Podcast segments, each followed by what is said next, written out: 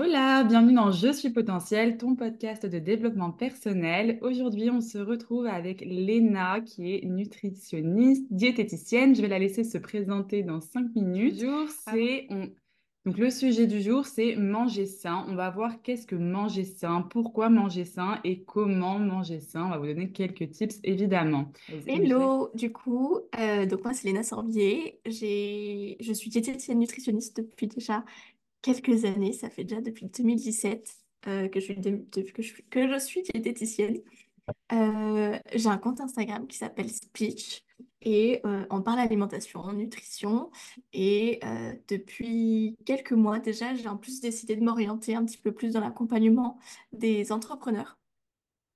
Euh, parce que j'ai remarqué, entre autres, que euh, beaucoup d'entre nous, moi y compris, avions un rythme de vie assez particulier, des problématiques assez spécifiques par rapport au stress, sommeil, les rushs, euh, bref, tout ce qui va avec. Souvent la sédentarité aussi. Et du coup, c'est des problématiques que j'adore aborder, même juste la partie mindset, comment faire fonctionner son cerveau pour être productif, créatif, etc ma passion.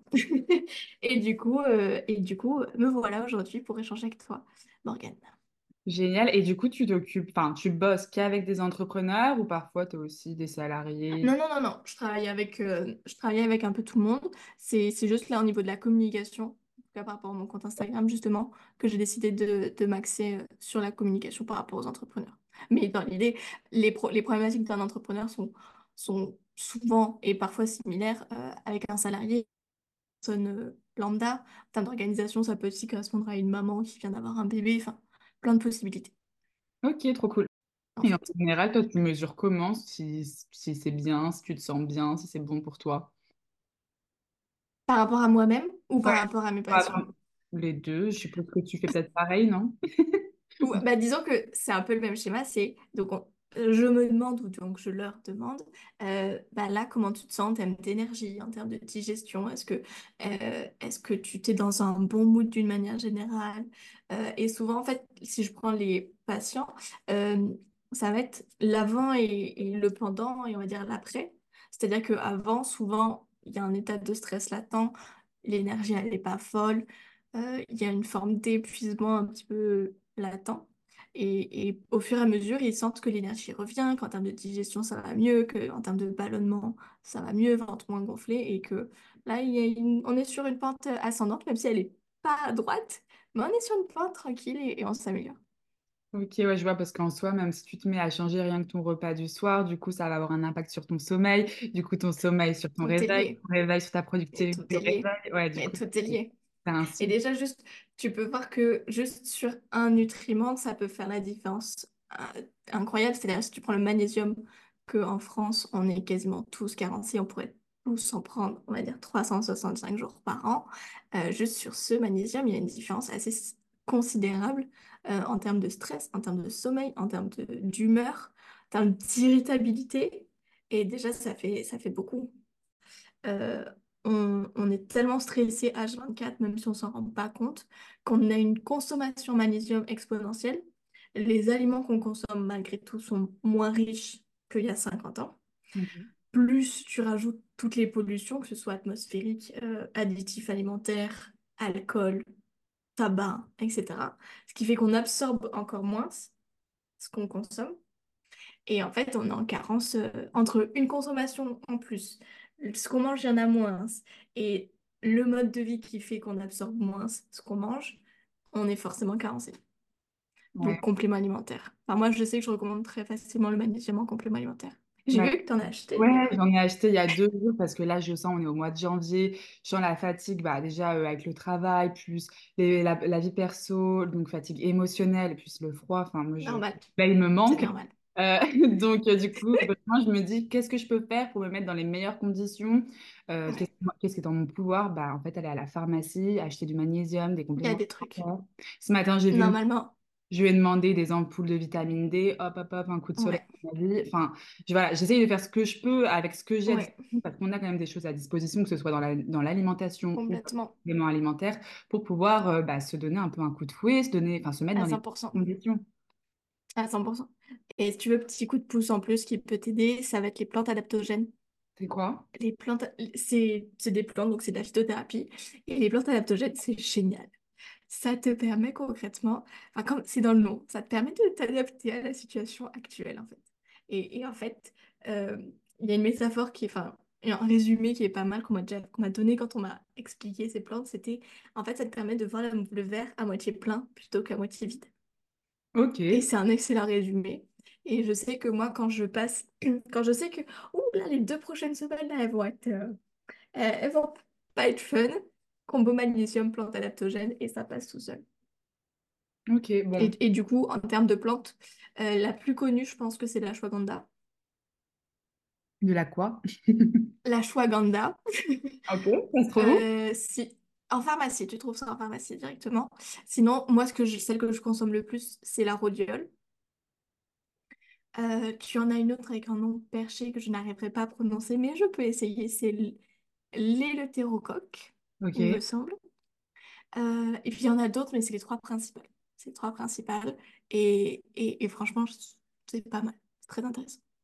Ok. Toi, tu les consommes régulièrement? Quand j'ai des phases, par exemple, euh, alors là pour le retour en Martinique, j'en ai pas besoin, j'ai juste pris le magnésium. Mais euh, Par exemple, imaginons, je sais que là, les deux prochaines semaines, je vais être tendue parce que, je sais pas, je vais voir quelqu'un qui va me tendre ou il y a une situation par rapport au boulot qui va me tendre ou, je me sens particulièrement en- euh, stressée, angoissée et tout parce que je suis quand même une personne angoissée. Là, je sais que les deux prochaines semaines, ça va être chaud. Ben, je et ça me permet de passer la période franchement tranquillement. Pour exemple, la première fois que j'en ai pris, je venais de commencer un boulot euh, dans les pharmacies, parce que j'ai bossé dans les pharmacies. C'est comme ça que je me suis vachement familiarisée avec les compléments alimentaires. Et, euh, et, et je faisais énormément de voitures, parce que chaque jour, une nouvelle pharmacie, et je me baladais beaucoup euh, sur l'île, parce que du coup, hein, j'étais en Martinique.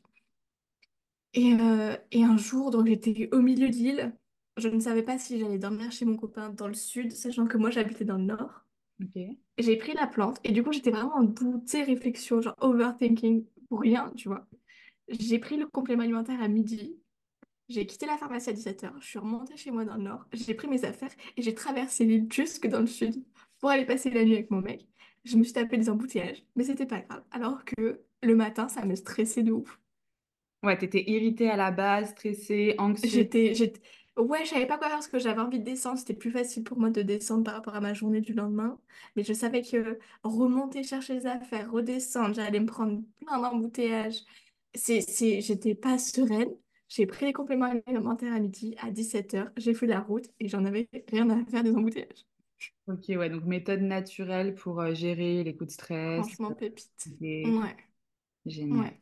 Et si on vient un peu plus à l'alimentation, donc pure et dure, Mm, sans les compléments alimentaires, ouais. Est-ce que tu recommanderais pour avoir une alimentation, on va dire, équilibrée, saine, ou peut-être il y a des doux, des dontes euh, Bah, disons que pour moi, il y a, très peu de doutes. Malgré tout, il y a très peu de doutes, très peu d'interdits, très peu de fais pas ci, fais pas ça. Plus des ça, ce sera peut-être mieux. Euh, et du coup, en fait, si on part de la base, la base de la base, euh, c'est avoir à chaque repas les féculents, les protéines et les légumes. Et en fait, pour moi, ça, c'est le fil conducteur que tout le monde devrait avoir et de faire ça matin, midi, soir, collation. Et pour ce qui est des dosages, enfin, je ne sais pas si tu fais ça, si tu euh, pèses ou enfin comment tu mesures. Ouais. Toi, tu vas avoir besoin comparé à ton copain, par exemple.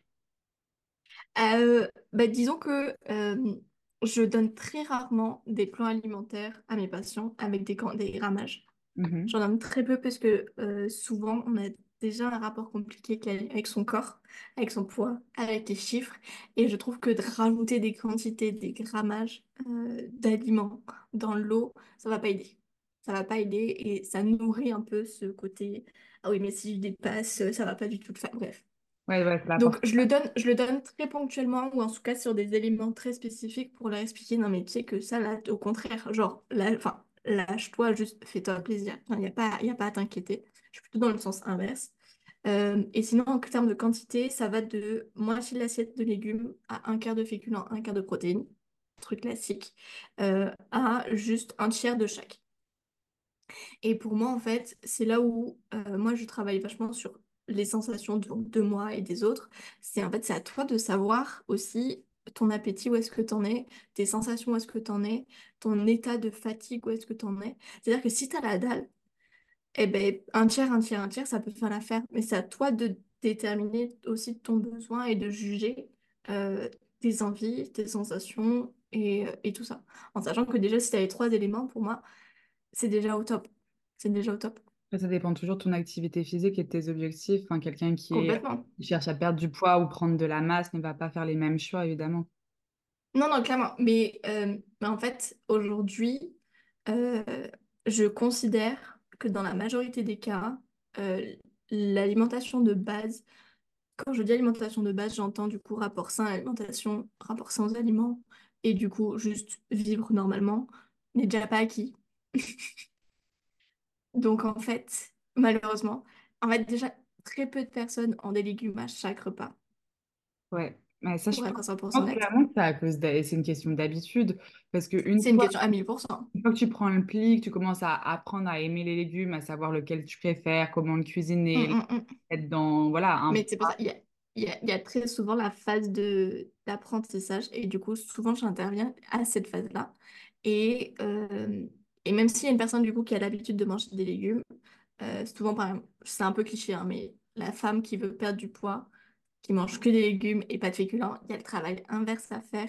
Il y a toute la logique de la relation à l'alimentation à retravailler. Et du coup, on n'est pas sur réfléchir à prise de masse, perte de poids, même si c'est l'objectif. Euh, on est déjà juste, on revient sur un, un fil rouge, un, un état, on va dire, stable, et de pas être en lutte constante avec son alimentation et son repas. Après, dans, mais dans l'idée, si on a un- si c'est une personne, on va dire, euh, qui est très bien dans ses baskets et qui a un objectif logique de prise de masse par rapport à un sport ou de perte de poids par rapport à un sport également ou autre, peu importe le- la raison, euh, là on peut commencer à réfléchir plus pointilleux. Mais avant d'arriver à ça, il y a une masse de travail énorme à faire, à mon sens. Et si tu devais me donner une raison pour laquelle les gens devraient se pencher un peu plus sur leur alimentation et voilà, sur leur façon de se nourrir? Euh, bah, concrètement, pouvoir y manger, c'est les seules choses qu'on fait rentrer dans notre corps. Et, et, et en fait, quand on voit que déjà l'impact des choses qu'on ne fait pas rentrer dans notre corps peut avoir, si on prend juste une crème ou ce genre de truc, imagine ce qui peut se passer quand c'est quelque chose qui rentre à l'intérieur de toi. Donc forcément, il y a un impact de ouf. Ne serait-ce que, pareil, si tu réfléchis, quand on prend un médicament, Ouais. à part si on le fait passer de voie, par voie anale ou vaginale, on Oui, le mange en fait. Le médicament, on le mange. Et du coup, tu, te, tu comprends bien que si on fait passer les médicaments par la bouche, c'est bien que il y a un truc qui se passe au niveau du tube digestif et tout ça. Donc forcément, ce que tu manges a un impact après sur ton organisme. Et donc, ça peut aller de euh, pathologie, euh, allergie, euh, troubles mentaux, anxiété humaine. Enfin, tout, tout est lié par rapport à ça. Et c'est là où, où c'est vachement euh, euh, sous- sous-estimé. C'est le mot que je cherchais. ok, je vois. Et euh, moi, j'avais eu en coaching une femme qui était euh, donc addicte au sucre et qui cherchait vraiment à être dans une dynamique beaucoup plus saine. Et euh, du coup, elle ouais. s'est détachée de cette addiction au sucre et voilà, commencer à manger sain, faire du sport, tout ça. Par exemple, elle, qu'est-ce que tu lui donnerais comme conseil? Euh, dans un premier temps, ce que j'appelle l'auto-analyse. Donc, on en revient toujours à, OK, toi, où est-ce que tu en es? Et du coup, en fait, de comprendre d'où vient euh, et pourquoi il y a cette addiction au sucre. Et est-ce que c'est vraiment une addiction? Parce que ça, c'est encore un autre débat, addiction au sucre ou pas addiction au sucre, est-ce que c'est vrai ou pas? Euh, mais juste, en fait, de se demander, OK, qu'est-ce qui fait que très régulièrement, ta solution, c'est le sucre? Qu'est-ce qui fait que là, il se passe un truc dans ta journée? Qui fait que tu vas au sucre? Est-ce que c'est par habitude? Est-ce qu'il y a un déclencheur? Est-ce qu'il y a quelque chose? Et plus tu creuses, plus tu creuses, plus tu creuses, plus tu conscientises aussi ton action et ton choix d'aller vers le sucre, plus bah, ça reste à devenir un choix. Et du coup, il y a une forme de libre arbitre de décider, bah écoute, là, je sais exactement pourquoi je vais faire du sucre, parce que je suis vénère, mais j'ai conscience que je suis vénère et que je vais vers du sucre. Et, et déjà, leur rapport est complètement différent de je ne sais pas pourquoi, je viens de dégommer un paquet de bonbons sans te rendre compte que, bah, en fait, c'est parce que t'es vénère, t'as pas pris le temps, t'es juste tombé dans la tête la première. Mais pour moi, c'est le même schéma qui peut se répéter par, là, je vais pas bien, je vais au sport. C'est, vraiment le même schéma, mais du coup, c'est de conscientiser ce schéma. C'est vrai que c'est marrant ce que tu dis, parce que moi, c'est ce que je fais. Donc, dès que je suis énervée ou quoi, je sens que j'ai besoin d'évacuer ou de me sentir seule, bah, c'est, c'est le sport, mon refuge. Mais Ouais. Fait, le, le risque, c'est de prendre la nourriture plus comme ce carburant qui te permet d'alimenter ton corps et du coup, être bien et faire des Mhm. performances, mais de, ouais, de que ce soit un refuge, Mais la nourriture. Et en soi, c'est pas forcément mal, hein. On a tous, euh, on a tous euh, des fois un réflexe de «Oh ouais, non, là, je suis pas bien, j'ai juste envie de manger, euh, je sais pas, un truc bien gros, bien gras, et puis kiffer ma, ma soirée et passer à autre chose». On a tous des moments où, par rapport à nos émotions, que ce soit positif ou négatif, euh, on va aller vers l'alimentation. Et c'est à 100% normal et ça peut être 100% sain. La- la- le, le- le vrai point, enfin les deux points importants par rapport à ce genre de comportement, c'est un, d'en avoir conscience et ou euh, de savoir qu'il n'y a pas que l'alimentation qu'on peut mettre en place ou peu importe le comportement par rapport à notre euh, émotion positive ou négative. Et Mm. c'est c'est justement c'est la mise en lumière sur tous ces schémas qui est, euh, qui est à travailler pour moi. Yes. Parce que par exemple, je sais que j'ai dit à quelqu'un à un moment donné, donc c'était pas forcément une addiction, mais elle me disait, euh, euh, dès que j'ai besoin de me focus pour bosser, eh ben, il faut que je aille chercher mon paquet de bonbons, tu vois? Et Ouais, pour moi, en fait, c'est comme ça pour, euh, pour tout. Là, on a pris en plus que des exemples sucrés, mais ça peut marcher pour des exemples salés. Moi, je sais que je suis full fromage et charcuterie. Me taper un saucisson quand ça va pas, ben ouais, gros. Ouais, bah, en fait, ce que tu dis, en gros, c'est de conscientiser l'inconscient. Je sais que Mm, je fais en PNL, donc programmation neurolinguistique, ouais, les moi, moments c'est où la même je chose. travaille, où je travaille sur l'inconscient, c'est quand, du coup, en fait, au final, la personne, consciemment, elle n'arrive pas, elle a des blocages, bah, du coup, qu'est-ce qu'on fait? On va chercher dans l'inconscient, parce que comme on dit, là, en l'occurrence, euh, toi, ta patiente, elle avait associé les bonbons à la concentration, bah, pourquoi pas associer euh, un verre d'eau à la concentration? Mais complètement. Et, et, et pour moi, en fait, tout ce qui est euh, addiction au sucre, alors il y a forcément des mécanismes biochimiques aussi qui se mettent en, qui se mettent en place, euh, mais on reste sur des schémas. On reste sur des schémas, euh, on va dire, cérébraux. Et tu penses que ça, forcément, pardon, que comment? ça vient beaucoup de l'enfance, tout ça? Ça peut venir clairement de l'enfance. En fait, il y a plusieurs schémas. C'est au départ, ça vient par un comportement qu'on met en place, et après, biochimiquement, il y a un relais malgré tout qui se met en place. C'est-à-dire qu'effectivement, quand on est enfant, euh, quand on sort de chez le dentiste, quand on pleure ou qu'on a fait un truc de bien, souvent, euh, les parents, ils sont gentils, ils nous emmènent à la boulangerie, le docteur, il nous donne la sucette, euh, X, Y raison. Euh, quand on va à un anniversaire, c'est trop cool, c'est joyeux, bonbons, gâteaux, etc. Je dis pas que c'est pas bien, il faut pas le faire, hein, évidemment. On a tous, on a tous kiffé et c'est génial. Euh, mais il y a, y a effectivement beaucoup de comportements qui sont induits par, euh, par notre enfance. Ou le fait que, euh, je réfléchis à comment formuler ça, que nos, en tout cas en tant que filles, que nos mères puissent parfois transmettre des, des, des comportements ou des remarques sur notre alimentation. Je sais que moi je, moi, je sais que j'en ai jamais souffert, mais je lis, je lis pas mal de, témoignages. Et la dernière fois, il y avait quelqu'un qui témoignait que sa mère lui permettait pas de se resservir à table, mais par contre, son frère, elle pouvait, il pouvait y aller sans souci. Ce genre de petits réflexes, euh, clairement, crée, euh, crée, euh, on va dire, des dommages. Moi, ça me Mais forcément, oui. mes parents, je me souviens, ils me forçaient à finir mon assiette. C'était en mode, bah, tu, Mhm. tu choisis tes quantités, bah, assiette. Sauf que bah, je me retrouvais à souvent manger plus que ce que j'avais besoin, avoir mal au ventre, du coup, agrandir mon estomac, du coup, manger trop. Bon, après, quand j'étais là, j'étais une crevette, donc je prenais pas de poids du tout, donc euh, on s'en fiche. Mais à l'adolescence, par contre, garder ces réflexes, ça m'a pas aidé à ne pas prendre de poids, quoi. Donc, Mm, c'est mm. Ben, combat pour me effectivement. à, à manger à ma faim, du coup, écouter mon corps, quand est-ce que j'ai assez mangé, laisser dans son assiette, c'est pas grave. De toute façon, les restes, toujours Ouais, dans le ça c'est pareil, reprogrammation, reprogrammation de ouf. Mm, Mais clairement. Et, et ce que je disais par rapport après à la suite biochimique, c'est que par exemple, euh, quand on mange sucré, il y a forcément une cascade qui se met en place. Si tu prends par exemple euh, le matin, je vais manger très sucré comme petit déjeuner. En fait, tu vas avoir une hyperglycémie, donc beaucoup de sucre d'un coup dans ton sang. ton pancréas va envoyer ce qu'on appelle l'insuline, c'est une hormone qui, a- qui prend le sucre et l'emmène dans les cellules, si on résume, hein, évidemment. Et en fait, gros shot de sucre au niveau de la langue, le pancréas envoie tout ce qu'il a à balle, il récupère tout ce qu'il y a dans le sang et l'emmène dans les cellules. Sauf que normalement, il y a un minimum de sucre à avoir dans le sang. Ouais. Et souvent, quand on a des gros shots de sucre, le shot d'insuline est supérieur parce que il prévoit ce qu'il peut y avoir après. Je sais pas si c'est un peu logique.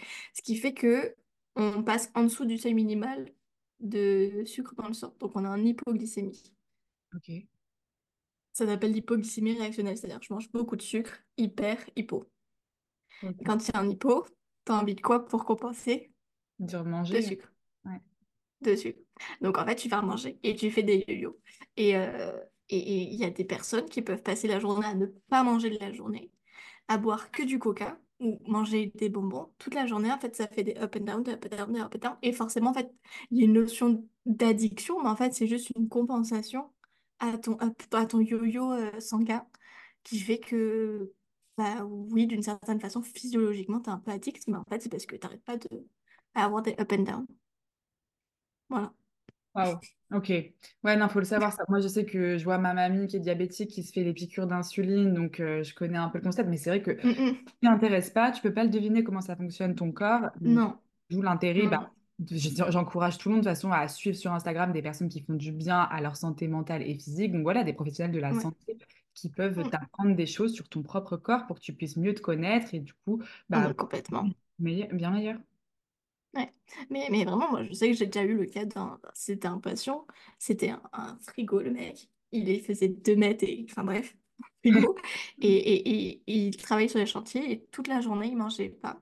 Il faisait que boire... Il, bu- il buvait 2 litres de coca par jour. Le soir, il se faisait un- une méga assiette parce qu'il avait la dalle, normal. Mais la, tenue, la journée, il tenait parce qu'il était sur son coca à faire ses, ses yo-yo sanguins. Et ça, c'est quoi les répercussions en termes de santé ou d'énergie? Ah bah t'es éclaté.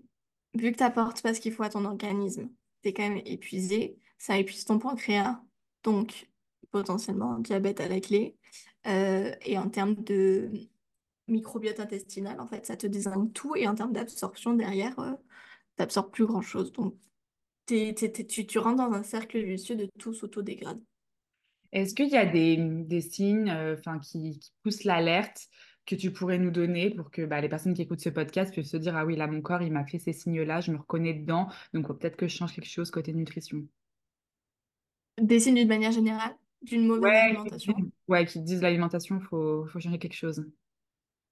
Euh, trouble digestif, c'est déjà le premier truc. ok, Si euh, tu vas pas à la selle au moins tous les deux jours, ouais, déjà deux jours ça peut être beaucoup, entre guillemets, hein.